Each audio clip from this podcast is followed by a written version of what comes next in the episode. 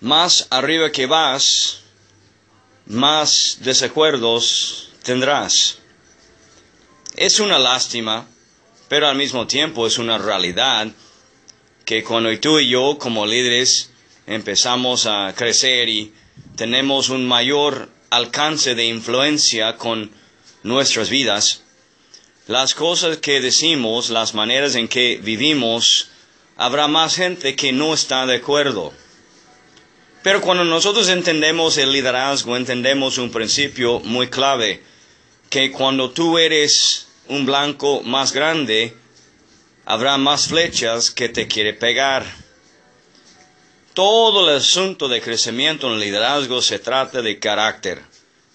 Cuando tú y yo nos mantenemos humilde de corazón y no nos exaltemos para pensar que somos alguien, las flechas, aunque nos pega, no duele tanto.